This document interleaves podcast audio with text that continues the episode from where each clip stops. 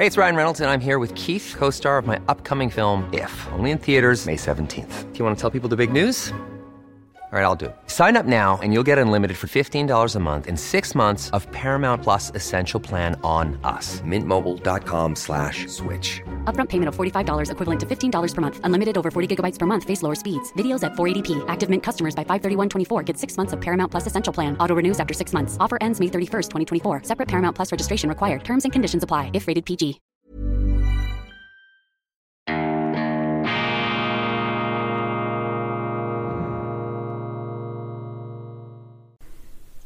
Grüezi miteinander. Einen wunderschönen guten Morgen, meine sehr verehrten Damen und Herren, liebe Freunde, vor allem in Deutschland und in Österreich. Ich begrüße Sie wie immer herzlichst zur internationalen Ausgabe von Weltwoche Daily. Die andere Sicht, unabhängig, kritisch, gut gelaunt, am Dienstag, dem 17. Mai 2022. Weltwoche Daily gibt's jetzt auch als Podcast.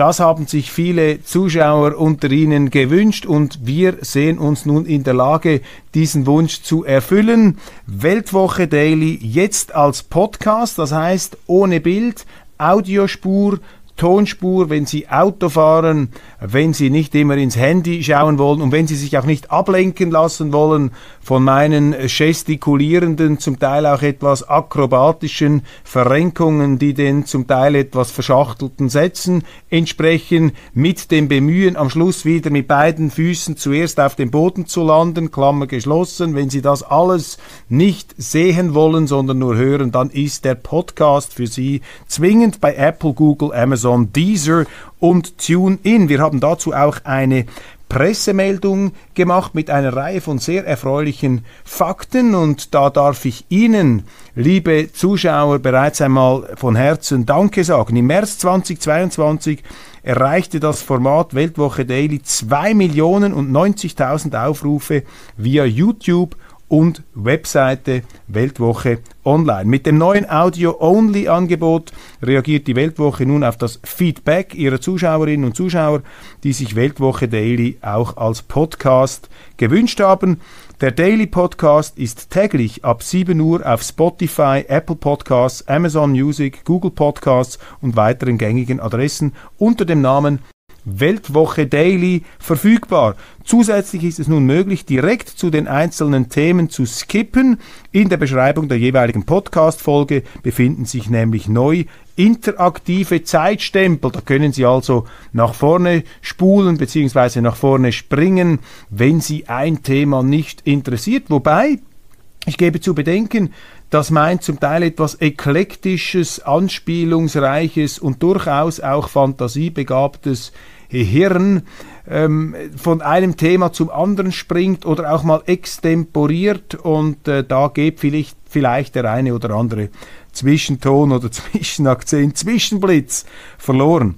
Erstmals kommuniziert die Weltwoche auch Videostatistiken zu Weltwoche Daily und die sind erfreulich, meine Damen und Herren. Ganz, ganz herzlichen Dank an Sie. Von den mehr als zwei Millionen Aufrufen monatlich entfallen circa 600.000 auf weltwoche.ch und circa 1,4 Millionen Aufrufe auf YouTube. Damit gehört die Weltwoche zu den meist aufgerufenen Schweizer YouTube-Kanälen. Sie erreicht auf der Videoplattform ein Vielfaches an Aufrufen von bekannten Schweizer Talksendungen, zum Beispiel Schawinski, der Talk oder auch die Videoformate des Schweizer Fernsehens. Die haben wir überflügelt und kommen noch die Reichweiten dazu auf Facebook und Twitter. Das macht rund 2 Millionen Views pro Monat aus. Fazit der Pressemitteilung Weltwoche Daily bedient so eine große und wachsende Zuschauerschaft, die auch aktiv mit unseren Inhalten interagiert. Was die Zahl der Kommentare auf YouTube betrifft, ist Weltwoche Daily der Spitzenreiter unter den Videokanälen der Schweiz. Die Videos werden zudem sehr gut bewertet und weisen eine durchschnittliche Zustimmungsrate von 98 Prozent aus. Ganz herzlichen Dank. Kanzler Nehammer hat mich geschlagen von der ÖVP in Österreich. Nehammer wurde ja in einem Vertrauensvotum mit 100 Prozent der Stimmen bestätigt, was uns wiederum mit qualifiziertem Vertrauen gegenüber der innerparteilichen Demokratie der ÖVP erfüllt, denn es wäre auch denkbar gewesen, dass er 105 Prozent der Stimmen erhalten hätte.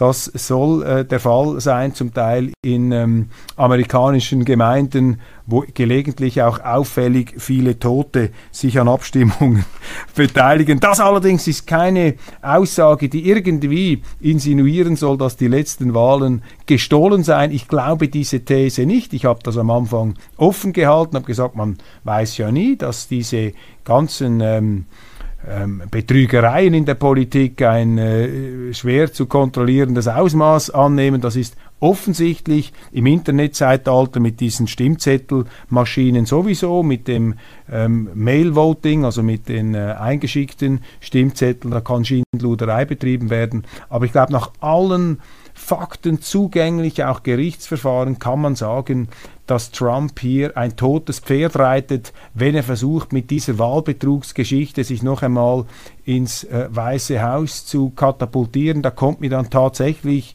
der alte spanische Horrorfilm in den Sinn, die Nacht der reitenden Leichen mit diesen Skelettpferden, die da in Zeitlupe sich fortbewegt haben, Skelettpferde, die dann viele, viele Jahrzehnte später bei Game of Thrones bei dieser äh, Zombie-Armee des Nachtkönigs wieder in Erscheinung treten konnten, dann allerdings nicht in Zeitlupe.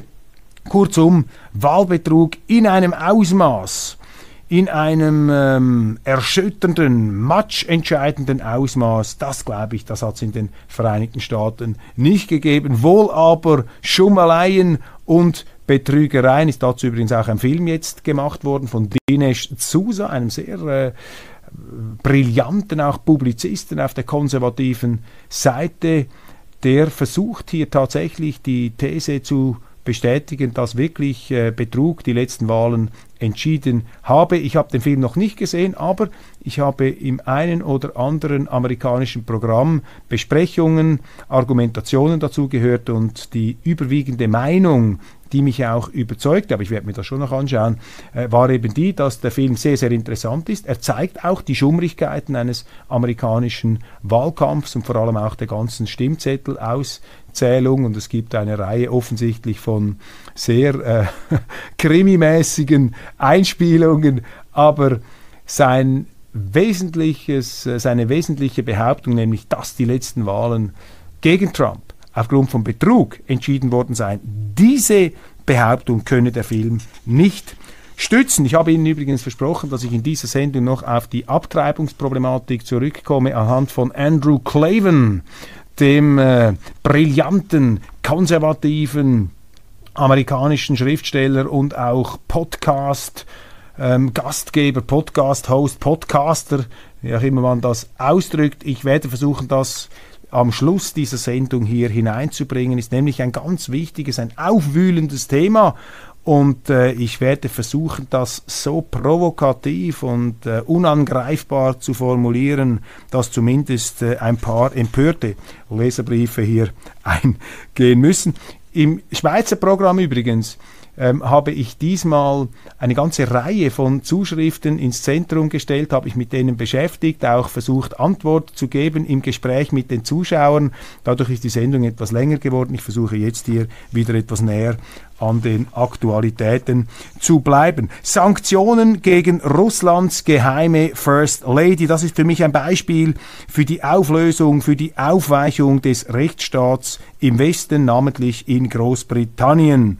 Die Briten zielen auf die frühere Olympiasiegerin und mehrfache Weltmeisterin Alina Kabayeva ihr wird nachgesagt, Zitat, ihr wird nachgesagt eine Liebesbeziehung zu Wladimir Putin, dem russischen Präsidenten. Also Gerüchte scheinen hier, ich stelle ab auf die Medienberichte, Gerüchte scheinen mittlerweile im Westen schon auszureichen, dass in Großbritannien Sanktionen ergriffen werden gegen eine Frau, der nachgesagt wird, sie sei die Geliebte von Putin, obwohl der Kreml das selber schon dementiert hat. Also das sind Alarmsignale, meine Damen und Herren. Und ich kann mir fast nicht vorstellen, dass die Briten, die den Rechtsstaat doch so hochhalten, angeblich, dass die Briten wirklich aufgrund von Nachgeplapper, nachgesagt, von Gerüchten eine Frau mit Sanktionen belegen.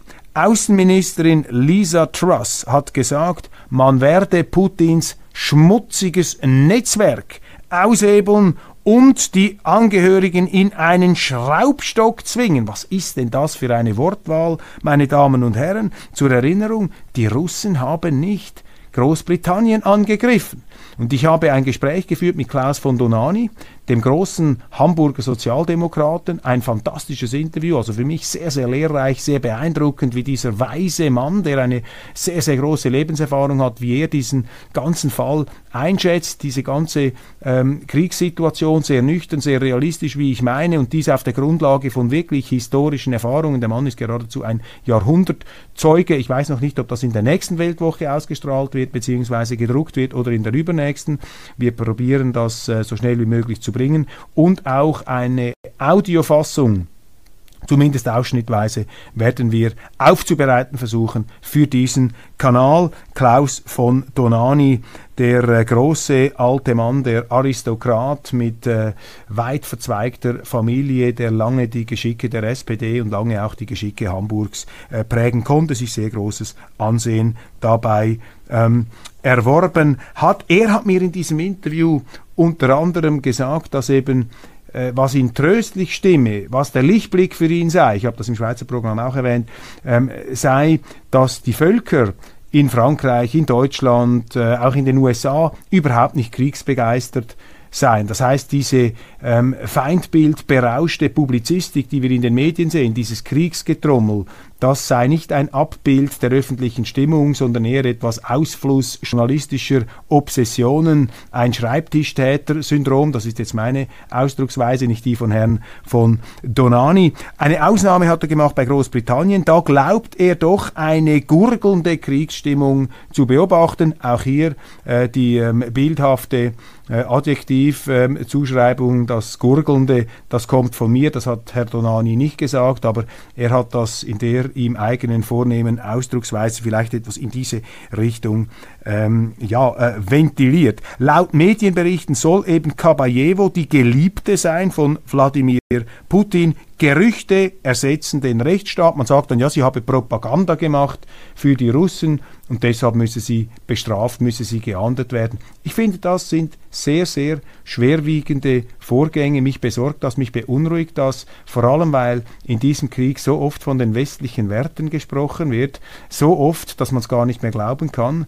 Ähm, je öfter man von Werten redet, desto größer ist die Wahrscheinlichkeit, dass diese Werte überhaupt nicht mehr eingehalten, geschweige denn mit Füßen getreten werden. Und das ist hier genau so ein Fall. Man redet von den westlichen Werten, man redet von Meinungsäußerungsfreiheit und schaltet russische Sender ab, man redet vom Rechtsstaat und äh, verfolgt Leute aufgrund von Gerüchten. Man sagt, bei uns ist eben die zivilisatorische, demokratische Freiheit am Wirken, aber man setzt Kriegsverbrechertribunale außer Kraft, man macht eine Standjustiz, man kommt da zu Schlussfolgerungen, es ist gar nicht mehr erlaubt, rechtsstaatliche Vorbehalte anzubringen.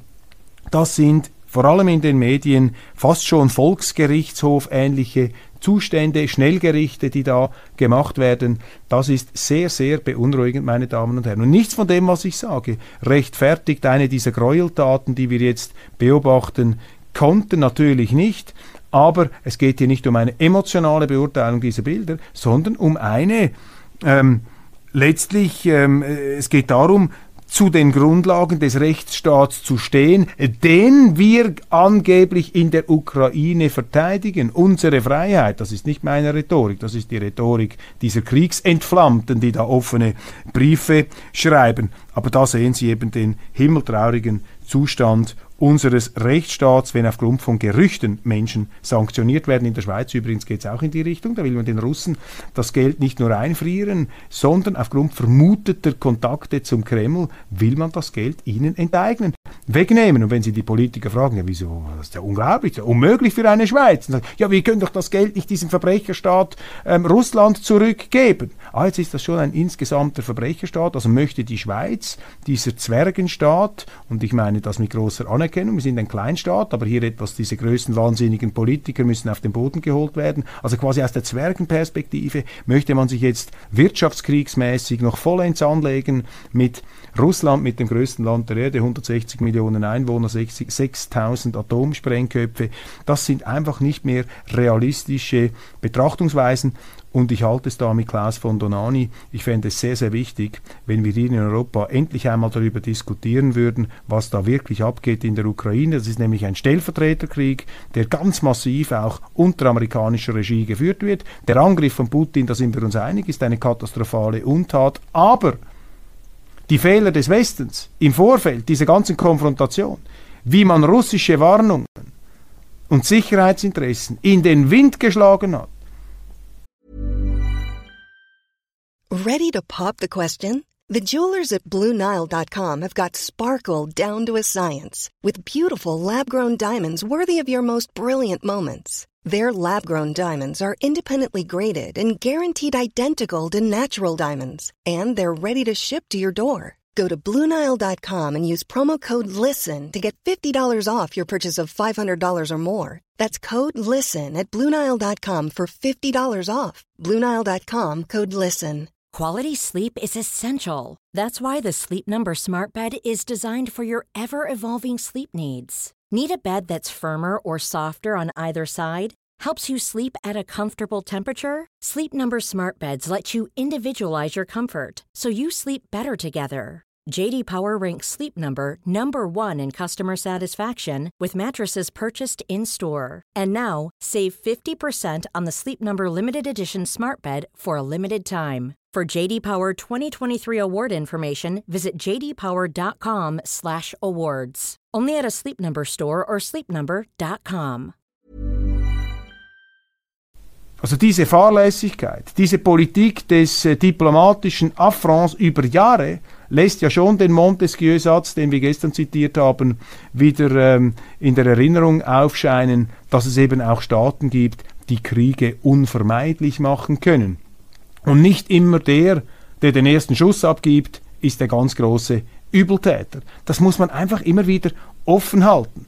Und solange man diese Fragen nicht stellen kann, solange, solange man diese Fragen nicht stellen darf, sind wir einfach im Kriegsmodus. Und ähm, Herr von Donani plädiert eben dafür, dass man die Amerikaner die ja hier äh, mit ganz massiven Interessen dem Drehbuch des Zbigniew Brzezinski folgen, nämlich diese Ukraine herauszuknacken aus der russischen Einflusssphäre, um Russland sozusagen nach Asien wegzudrücken, vielleicht als Juniorpartner dann im Kalten Krieg gegen China wieder reaktiviert auf der eigenen Seite, dass man diese Amerikaner zur Vernunft bringen sollte und aus europäischer Sicht, aus der europäischen Interessenlage heraus hier etwas auf Mäßigung und Verständigung drängen sollte. Und es ist ja, meine Damen und Herren, überhaupt nicht so, dass hier die Russen die einzigen wären, die ihre Sicherheitsinteressen bekräftigen, die da eine hegemoniale Einflusssphärenpolitik betreiben. Ganz im Gegenteil, ich habe eine Zuschrift bekommen, meine äh, Damen und Herren, aus Korea von einem Eduard. Und er schreibt mir hier, und diese Vorgänge werden viel zu wenig beleuchtet. Wir hatten einen Artikel drin in der Weltwoche,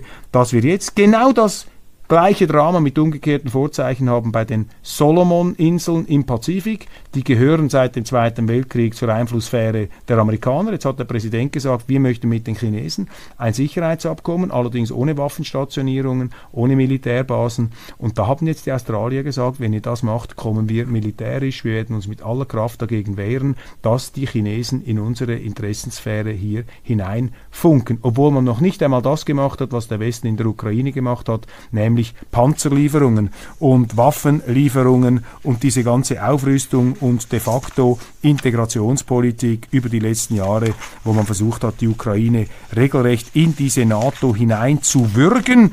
Ähm, unter ähm, Inkaufnahme einer Eskalation dieses Konflikts, denn die Russen haben von Anfang an beteuert, dass sie das nicht tolerieren. Ich scharre da in meinen Unterlagen, weil ich zu diesem Thema auch noch eine sehr interessante Wortmeldung erhalten habe, und zwar aus Magdeburg von Martin.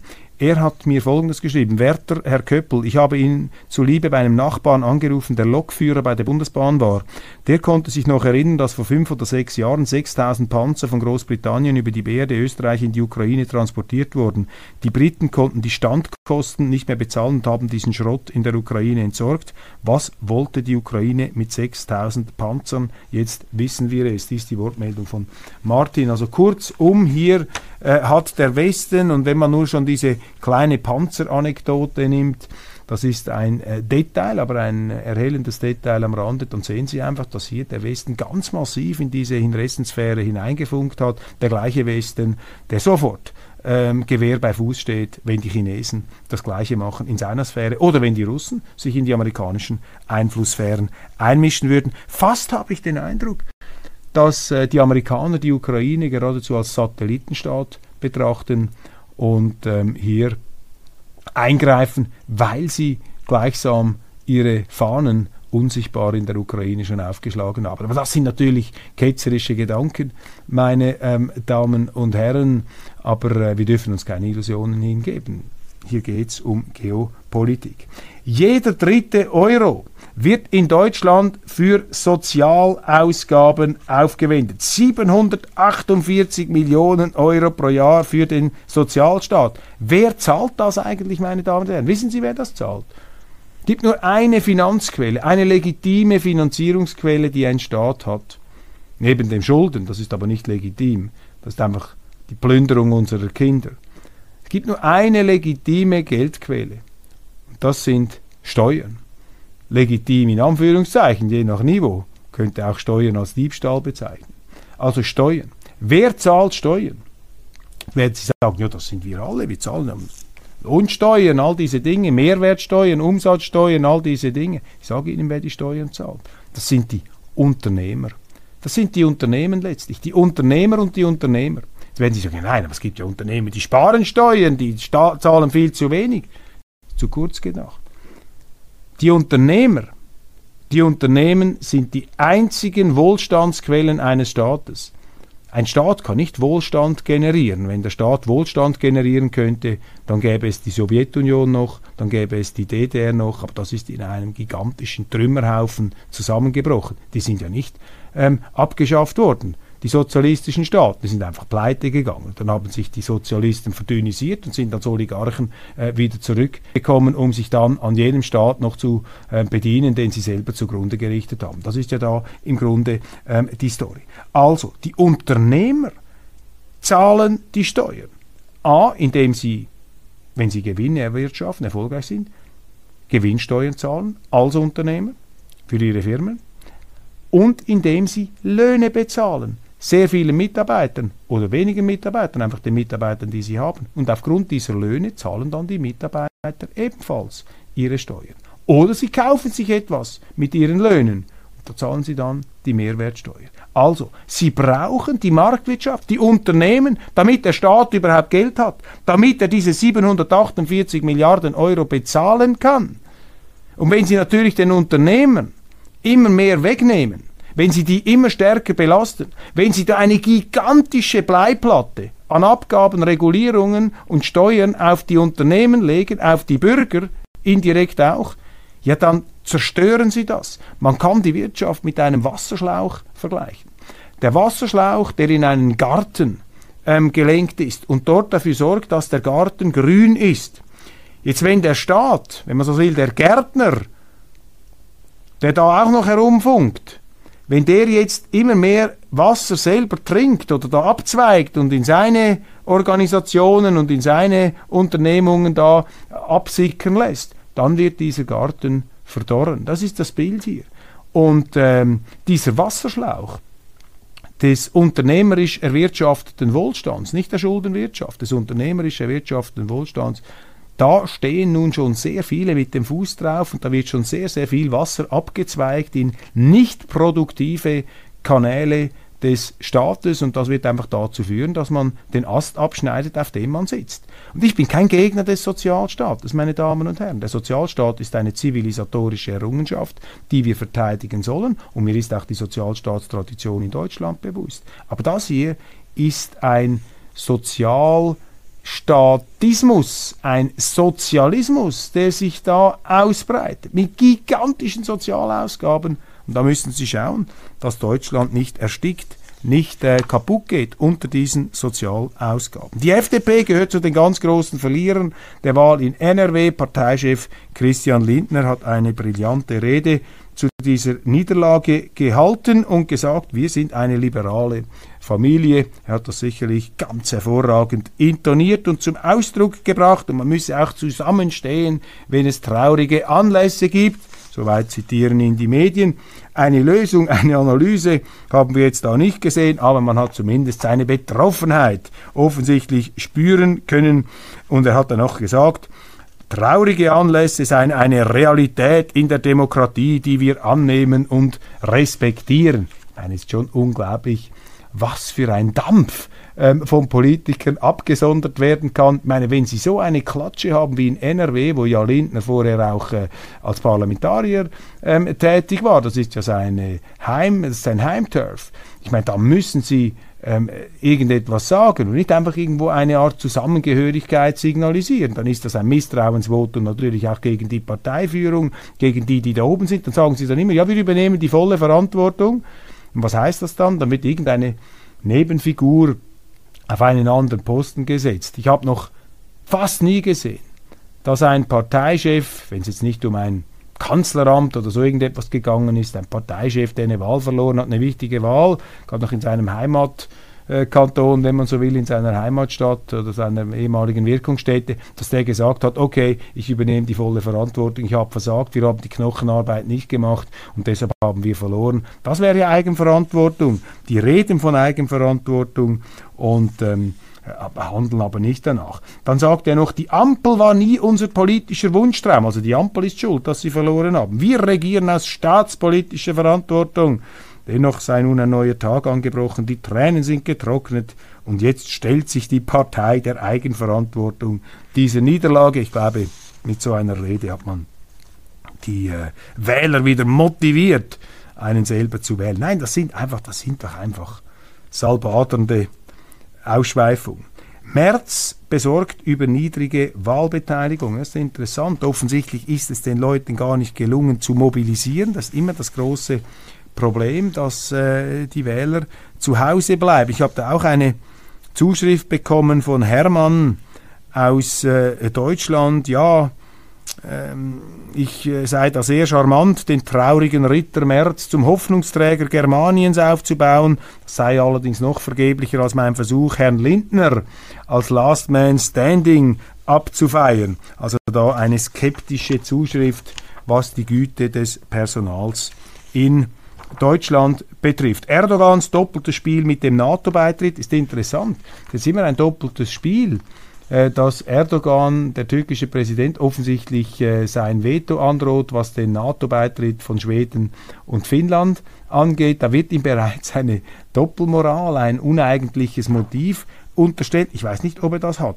Was den NATO-Beitritt von Schweden und von Finnland angeht, so habe ich Verständnis dafür aus psychologischer Sicht halte es aber trotzdem für falsch, weil damit nur die totale Konfrontationsstimmung gegenüber Russland verstärkt wird. Es gibt sehr viele Leute, die diese Konfrontationsstimmung aus emotionaler Empörung heraus, die man ebenfalls nachvollziehen kann, aber die auch nur einen Teilbereich dieser ganzen debakulösen Entwicklung abdeckt, äh, dass man sich jetzt da eben in entsprechende NATO-Szenarien hineinsteigert. Aber das wird nicht dazu beitragen, dass die Welt zu einem friedlicheren Ort wird. Moskau warnt vor weitreichenden Folgen eines NATO-Beitritts Finnlands und Schweden. Ich glaube, man muss jetzt wirklich deeskalieren und schauen, dass dieser Krieg nicht überspringt, dass dieses Pulverfass nicht in die Luft fliegt.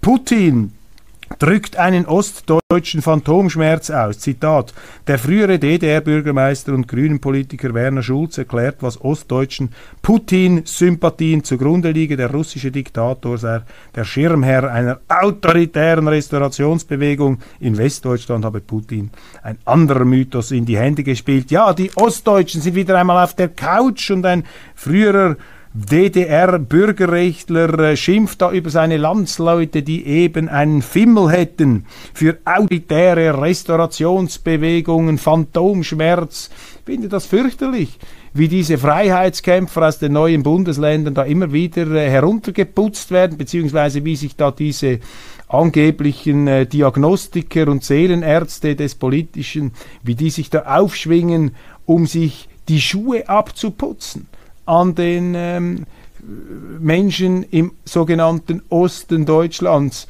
könnte auch von der Mitte Deutschlands sprechen, von der mitteleuropäischen Seite ähm, Deutschlands, eingemietet in der Mitte der Mitte, davon halte ich überhaupt nichts. Diese Psychologisierungen und auch dann immer noch diese Pauschalanschwärzungen, irgend so ein CDUler, ich glaube Missfelder heißt der, so ein Ostbeauftragter, hat sich auch entsprechend einmal geäußert. Ein unglaublicher Hochmut, der da aus dem Westen geäußert wird. Ich habe größten Respekt. Ich war ja auch schon in diesen ehemaligen Bundes, äh, in diesen ehemaligen DDR-Gebieten. Ähm, und habe größten Respekt vor den Leuten dort, wie die ihre Freiheit erkämpft haben. Auch mutig vor die Gewehrläufe der Nationalen Volksarmee sind sie gestanden. Und da ist einfach beschämend, wie hier ähm, ja, auf diese mutigen Deutschen immer wieder abfällig heruntergepredigt wird. ÖVP-Turbulenzen führten zu Wagenburg. Effekt, ja, etwas skurrile Stimmung. Die ÖVP in Österreich in äh, Schwierigkeiten, es läuft nicht so gut, Minister, Rücktritte und jetzt dieses 100% Ergebnis. Wir werden am nächsten Donnerstag in der Weltwoche dieses Thema etwas vertiefen können. Kiew, unser Gegenangriff ist nicht mehr zu stoppen. Zitat Ende. In unseren Zeitungen lesen Sie eins zu eins die Matchberichte, Entschuldigung, äh, die Depeschen aus dem Kiewer Hauptquartier und da warne ich einfach, im Vietnamkrieg hat man bis 1968 nur solche Jubelmeldungen gehört. Ja, wir haben alles im Griff, haben die Amerikaner gesagt. Alles im Griff. Militärisch beherrschen wir die Lage. Dann 68, Anfang des Jahres, chinesisches Neujahr, Tet-Offensive. Lichterloh brannte plötzlich Saigon im Süden Vietnams, obwohl die Nordvietnamesen dort gar nichts zu suchen hätten. Man hatte alles im Griff. Und äh, diese Propaganda ist also schon noch äh, erstaunlich und wie ungehemmt unsere Zeitungen diese einseitige Propaganda berichten. Was die Russen sagen, das wird ja kaum, das wird ja dann nur als Propaganda bezeichnet. Das andere ist die Wahrheit, was übrigens selber wiederum ein Merkmal der Propaganda ist. Ein Merkmal der Propaganda ist, wenn man sagt, das, was wir melden, das ist die Wahrheit und das, was die anderen sagen, das ist nur Propaganda. Jetzt sind wir bei Minute 29 angelangt und ich bin immer noch nicht bei Andrew Claven und seiner Abstimmung, äh, seiner Abtreibungsdebatte. Das würde jetzt aber zu weit führen, das kann ich auch heute nicht mehr aufgreifen. Ich werde das Thema aber trotzdem noch bringen im Verlauf dieser Woche, einfach wenn es passt. Wir haben jetzt doch eine Reihe von anderen News auch gehabt. Will Elon Musk Twitter kaufen, weil er im rassistischen Südafrika erzogen worden ist? Einblicke in die Muskologie. Das ist die neueste, verrückteste Theorie, die ich gehört habe, quasi weil man eben in Südafrika keine ähm, äh, sozusagen, ähm, weil er in Südafrika war und dort eben die Öffentlichkeit eine äh, Repressionslogik äh, der Apartheid gehabt habe, möchte er jetzt äh, dieses Twitter kaufen. Ähm, jetzt wird da wirklich in die Kindheit zurückgeblendet. Was man sagen kann, ist selbstverständlich, ich war nie in Südafrika, aber während dieser Apartheidzeit musste es von offizieller Seite eine Propaganda ähm, gegeben haben, denn wenn Sie einem Teil der Bevölkerung einfach urtümliche Menschenrechte absprechen und sagen, ihr seid jetzt einfach, weil ihr schwarz seid, seid ihr Bürger zweiter Klasse, dann können Sie keine ehrliche Berichterstattung zulassen.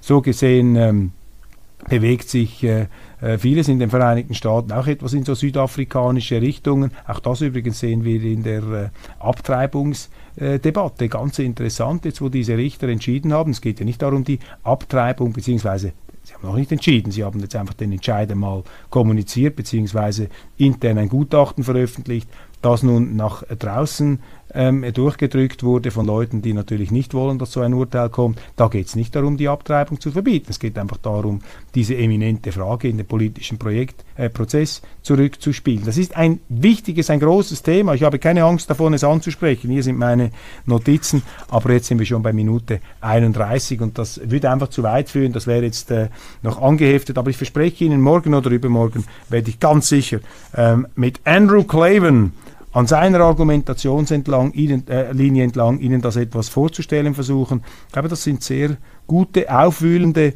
und auch tiefsinnige Gedanken, die da formuliert werden. Bei uns ist ja die Abtreibungsdebatte auch zu so einer flachen, moralistischen äh, Verunglimpfungsorgie ähm, geworden, dass jeder der äh, Fragezeichen setzt hinter die Abtreibung, jeder, der sagt, dass ungeborenes Leben auch menschliches Leben ist. Und wenn man einfach sagt, ja, dieses Baby, wenn es dann auf die Welt kommt, steht in meinem Weg, ähm, behindert meine eigene Entfaltung, ich kann es mir nicht leisten, ja, dann ist das so, wie wenn man, kann man so argumentieren, einfach kann man dann menschliches Leben einfach töten, wenn es einem lästig wird.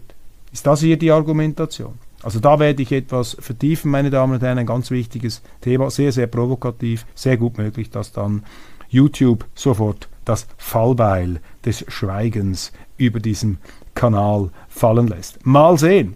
Wir werden ähm, das ganz genau weiterverfolgen. Ich freue mich, wenn Sie morgen dabei sind.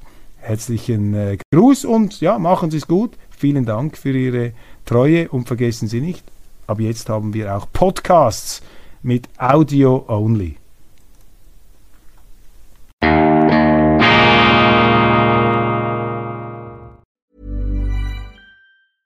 Planning for your next trip? Elevate your travel style with Quince. Quince has all the jet setting essentials you'll want for your next getaway, like European linen, premium luggage options, buttery soft Italian leather bags, and so much more. And is all priced at 50 to 80% less than similar brands. Plus, Quince only works with factories that use safe and ethical manufacturing practices. Pack your bags with high-quality essentials you'll be wearing for vacations to come with Quince. Go to quince.com/pack for free shipping and 365-day returns.